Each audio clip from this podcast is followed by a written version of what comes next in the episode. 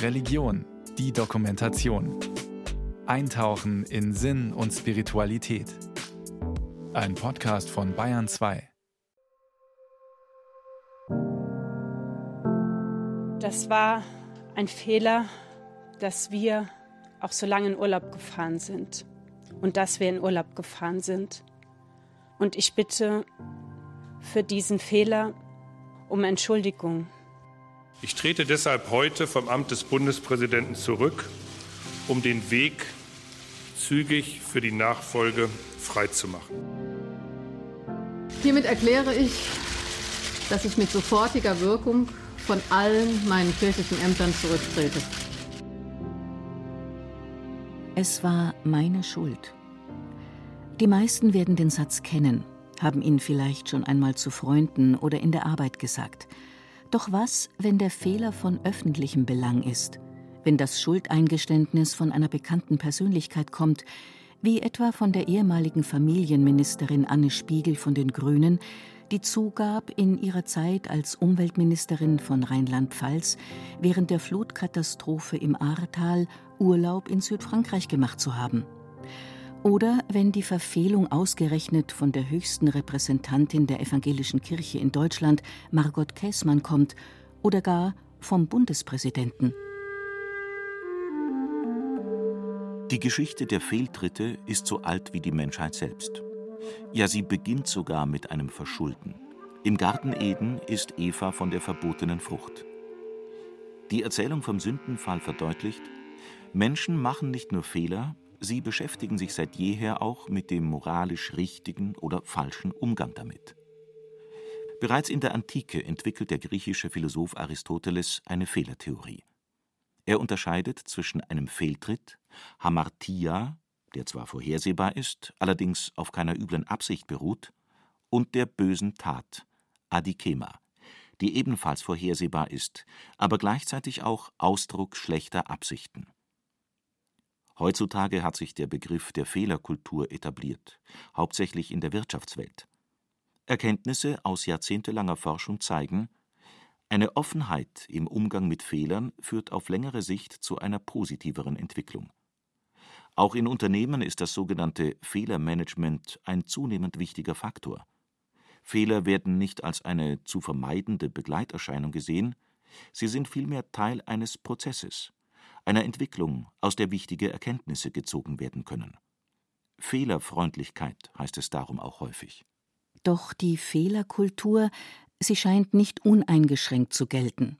Handelt es sich etwa um eine Person des öffentlichen Interesses, scheint es im gesellschaftlichen Diskurs nur eine Logik zu geben. Der Verfehlung und dem anschließenden Schuldeingeständnis folgen Rücktrittsforderungen, Hass und Häme, kurz der Shitstorm. Bundesfamilienministerin Spiegel hat ihren Rücktritt erklärt. Die Grünen-Politikerin war schwer unter Druck geraten wegen ihres Verhaltens nach der Flutkatastrophe im Ahrtal 2021. Spiegel war damals Umweltministerin in Rheinland-Pfalz und hatte einen mehrwöchigen Familienurlaub angetreten. Gestern Abend hatte sie sich dafür entschuldigt. Das war ein Fehler, dass wir auch so lange in Urlaub gefahren sind und dass wir in Urlaub gefahren sind. Und ich bitte für diesen Fehler um Entschuldigung. Ich fand dieses Statement überaus peinlich. Und ich kann nicht verstehen, dass niemand sie daran gehindert hat. Die Frau war völlig fertig. Natürlich hätte sie sofort ihren Rücktritt erklären müssen. Aber auf eine zweite Chance zu hoffen, zeigt, wie wenig Politiker mittlerweile bereit sind, für ihr Land zurückzustecken. Einfach grotesk, mit Spiegel noch Mitleid zu haben. Jetzt bekommt sie für ihre Verfehlungen in ihrem Amt auch noch eine satte Rente daraus. Wie viel? Und dann bekommt sie mit Sicherheit noch einen für sie geschaffenen Austragsposten in Brüssel, wie von der Leyen, Hummel etc. Diese und viele ähnliche Kommentare finden sich unter den Berichten zum Rücktritt der damaligen grünen Familienministerin Anne Spiegel. Der Umgangston ist unversöhnlich. Milde oder gar gütige Töne sind nicht zu hören. Die Reaktionen auf den Fall Anne Spiegel sind ganz typisch und in dieser Art häufig zu beobachten im Umgang der Öffentlichkeit mit Verfehlungen. Noch bevor der Sachverhalt aufgeklärt ist, wird das moralische Urteil schon gefällt.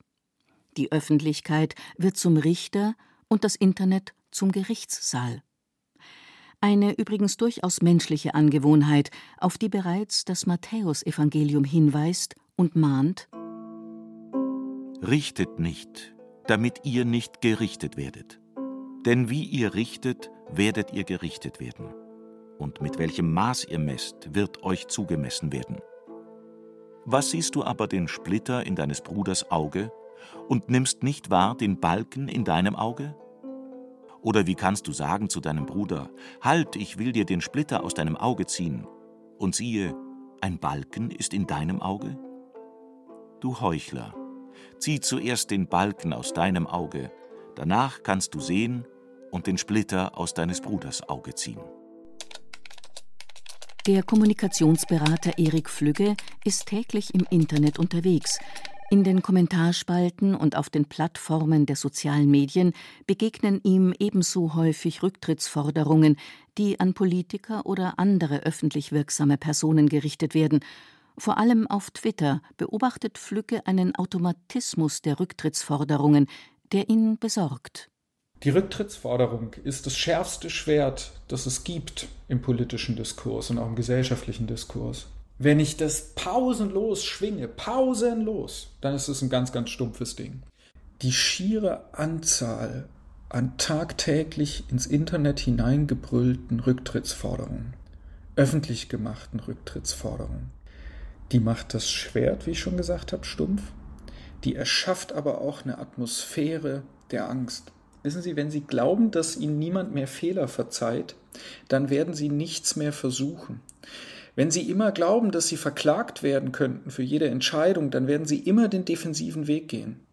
Wir müssen auch wieder zulassen in unserer Gesellschaft, dass wir Risiken eingehen, bei denen am Ende sich herausstellen kann, ja, war ein Versuch wert, hat nicht geklappt. Und das darf nicht automatisch Rücktritt bedeuten. Wie auch im Fall Anne Spiegel folgen die Rücktrittsszenarien anscheinend immer demselben Muster. Dem Fehltritt folgt das Schuldeingeständnis und darauf schließlich der eingeforderte Rücktritt. Ein quasi ritueller Ablauf. Und dann? Einen ritualisierten Umgang mit Schuld hat bereits vor Jahrhunderten die christliche Kirche entwickelt. Der Schuldige tritt auf als reuiger Sünder, beichtet seine Schuld, bittet um Vergebung und tut Buße. Doch anders als im kirchlichen Kontext bleibt die Vergebung der Internetgemeinde in den allermeisten Fällen aus. Das jahrhundertelang in der christlichen Kultur eingeübte Bußritual sieht am Ende die Gnade vor. Im Bußritual ist der erste Schritt zur Vergebung der Sünden die Reue, die sogenannte Zerknirschung des Herzens.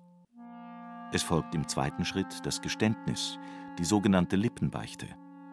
Als dritter Schritt folgt die Genugtuung durch Werke, durch Gebete, gute Taten, freiwilligen Verzicht, in Werken der Barmherzigkeit, im Dienst an den Nächsten oder im Opferbringen.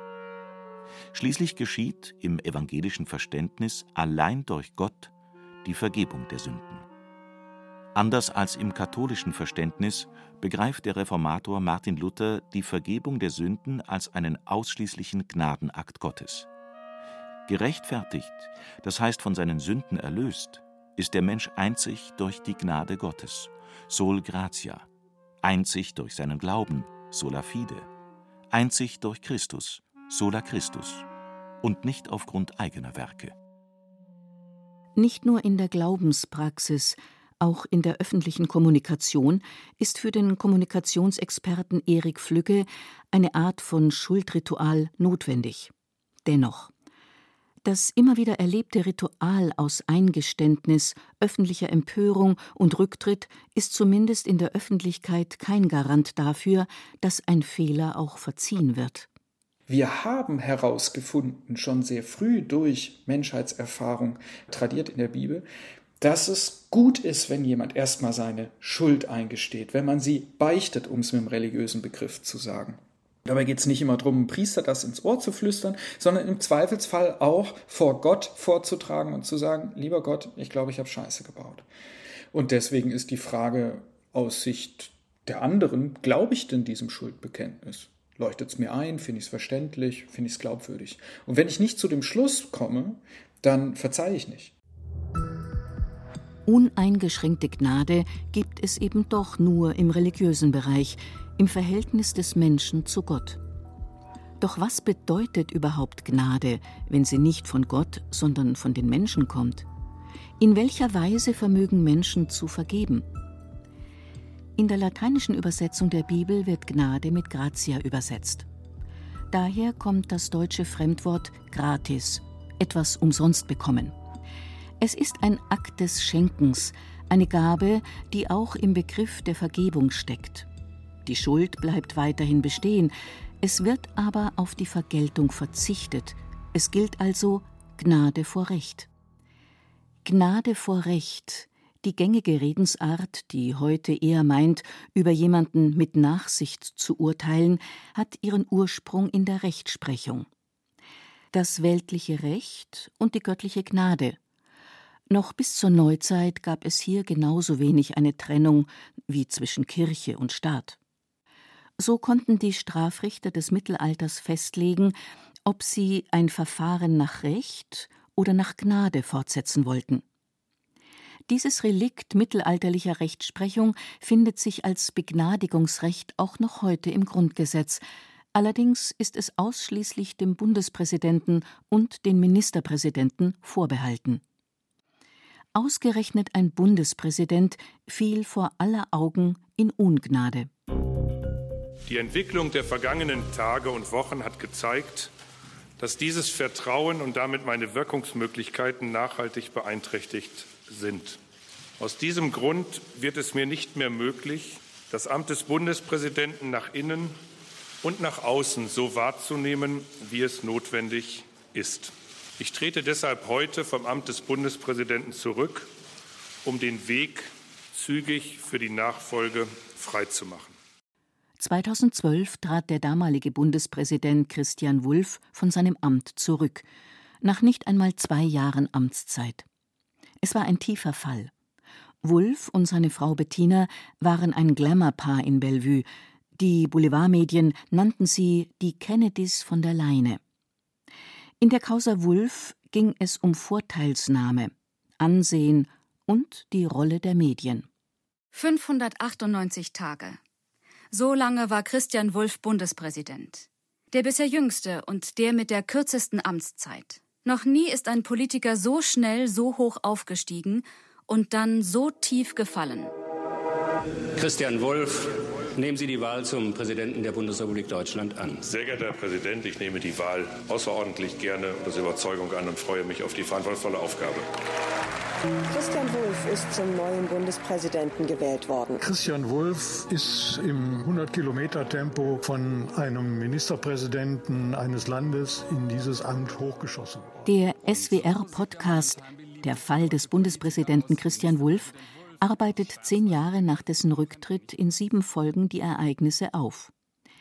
Es ist ein Fall, den es so in der Bundesrepublik bisher noch nicht gab. Gegen den Mann im höchsten Amt des Staates ermittelt die Staatsanwaltschaft. Der Vorwurf? Wulff habe sich von einem bekannten Unternehmer für die Finanzierung seines Hauses einen Kredit von einer halben Million geben lassen. Später kommt der Vorwurf hinzu, er hätte sich Urlaube schenken lassen. Eine Mailbox-Nachricht setzt ihn zusätzlich unter Druck. Er spricht dem damaligen Chef der Bildzeitung Kai Diekmann auf die Handy-Mailbox. Ein zentraler Satz, der vielen in Erinnerung geblieben ist, und da ist jetzt bei meiner Frau und mir einfach der Rubikon in dem Verhalten überschritten. Der Vorwurf?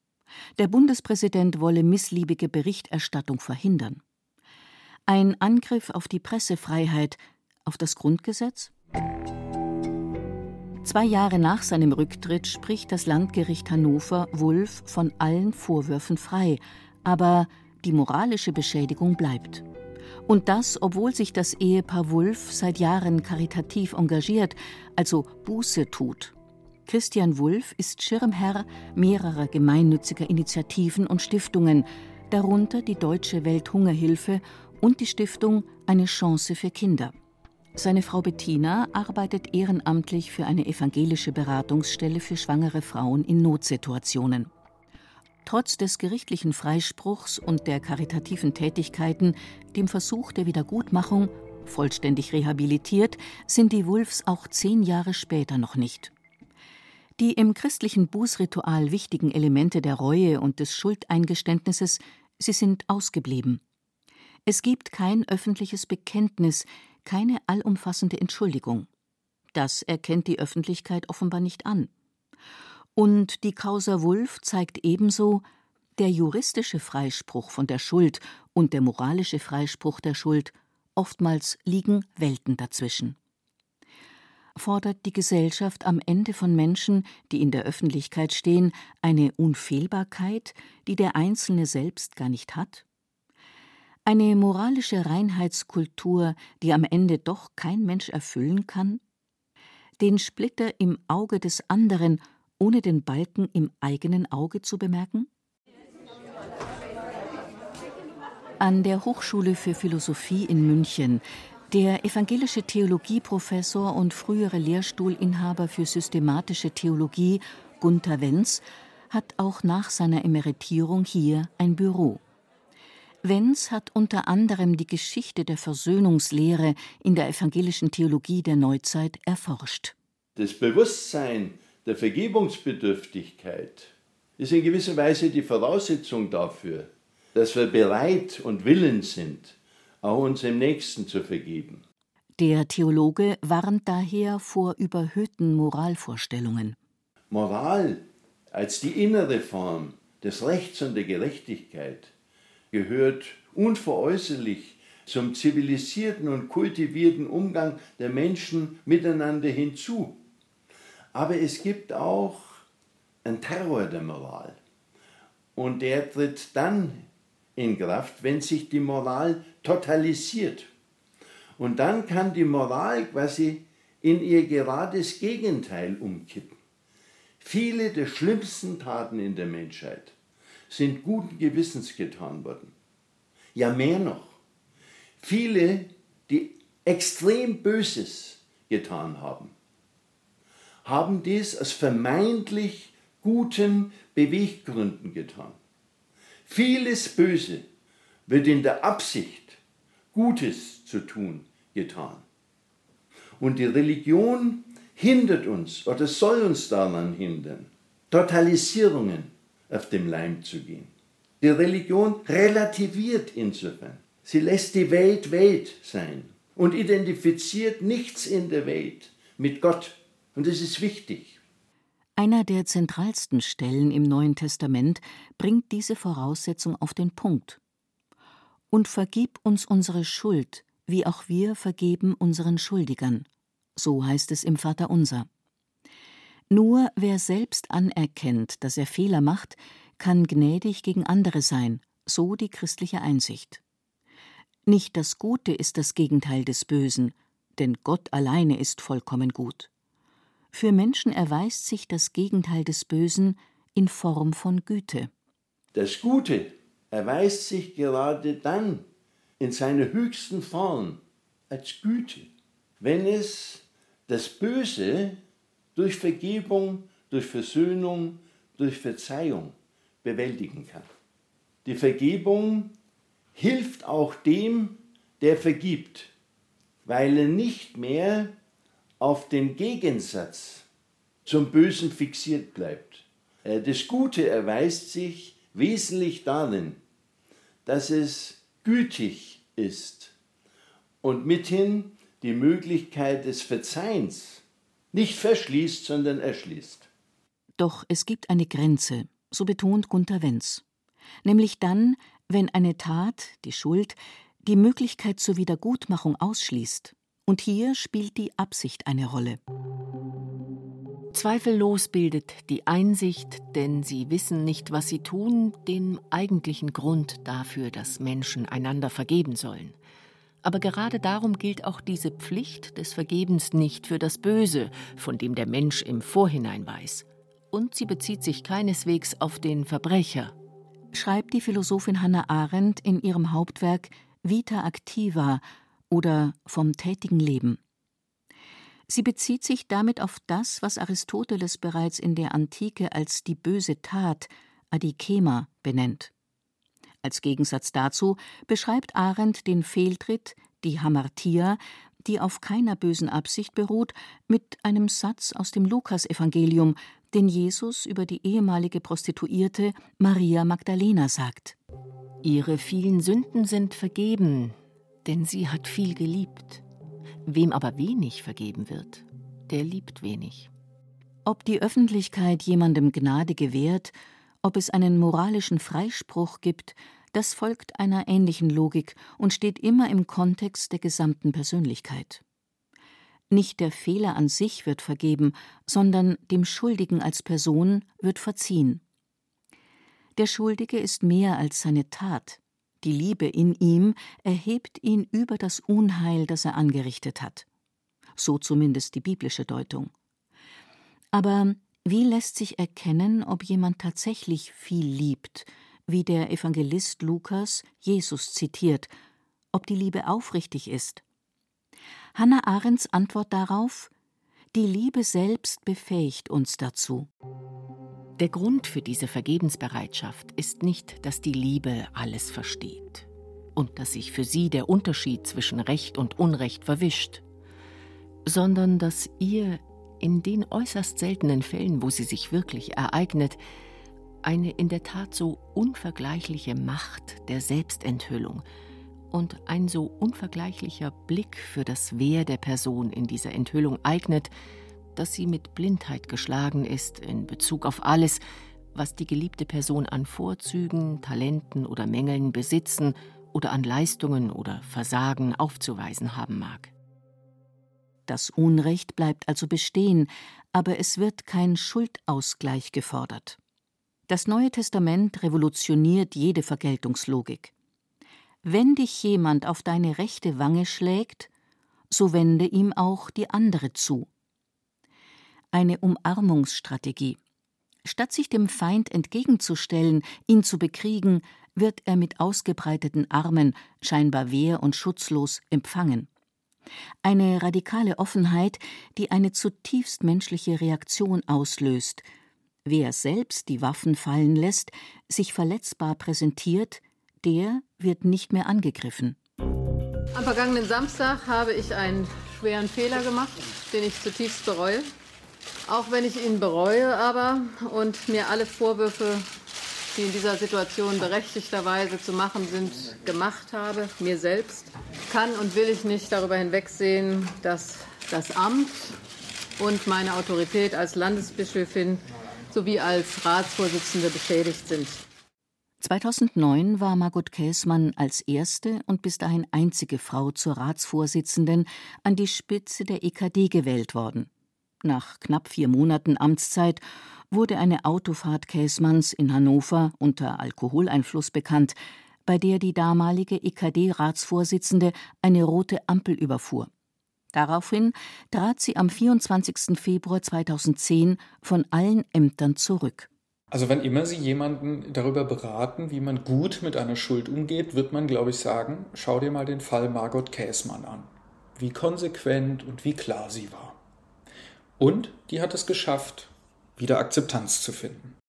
Nicht nur für den Kommunikationsberater Erik Flügge, für viele gilt der Rücktritt von Margot Käßmann eigentlich als Erfolgsgeschichte, als vorbildlich. Sie legt ein glaubhaftes Schuldbekenntnis ab, vermittelt eine wahrhaftige Zerknirschung des Herzens. Der öffentlichen Beichte folgt der Bußakt als freiwilliger, uneingeforderter Rücktritt. Und dann, ganz im protestantischen Sinne, erfolgt die Hinwendung zu Gott, welcher allein und nicht etwa der Mensch die Sünden vergibt. Zu allerletzt, ich weiß aus vorangegangenen Krisen, du kannst nie tiefer fallen als in Gottes Hand und für diese Glaubensüberzeugung bin ich auch heute dankbar. Doch wenn das öffentliche Schuldeingeständnis auch noch so glaubwürdig und authentisch ist, wer kann am Ende beurteilen, ob ein reuiger Sünder seine Fehler tatsächlich bedauert? Kann ein Bekenntnis als ein öffentlicher Akt überhaupt funktionieren? Oder bleibt es letztendlich eine Inszenierung, die je besser einstudiert, umso glaubhafter wirkt und den Inszenierungscharakter vergessen lässt? Der französische Philosoph Jacques Derrida äußerte jedenfalls Zweifel an öffentlichen Schuldbekenntnissen. Das Trughafte, das mechanische Ritual, die Scheinheiligkeit, das Berechnende oder das Nachäffen sind oft daran beteiligt und halten sich parasitär an dieser Zeremonie der Schuld, so Derrida in einem Interview. Das Eingestehen von Schuld, die wahrhafte Reue, die Wiedergutmachung und die Vergebung. Diese Elemente des christlichen Bußrituals sind im öffentlichen Umgang mit Schuld, auch im Zeitalter des Internets, von zentraler Bedeutung. Doch wem die Öffentlichkeit seinen Fehler verzeiht und wem nicht, das bleibt am Ende eine Frage des Glaubens.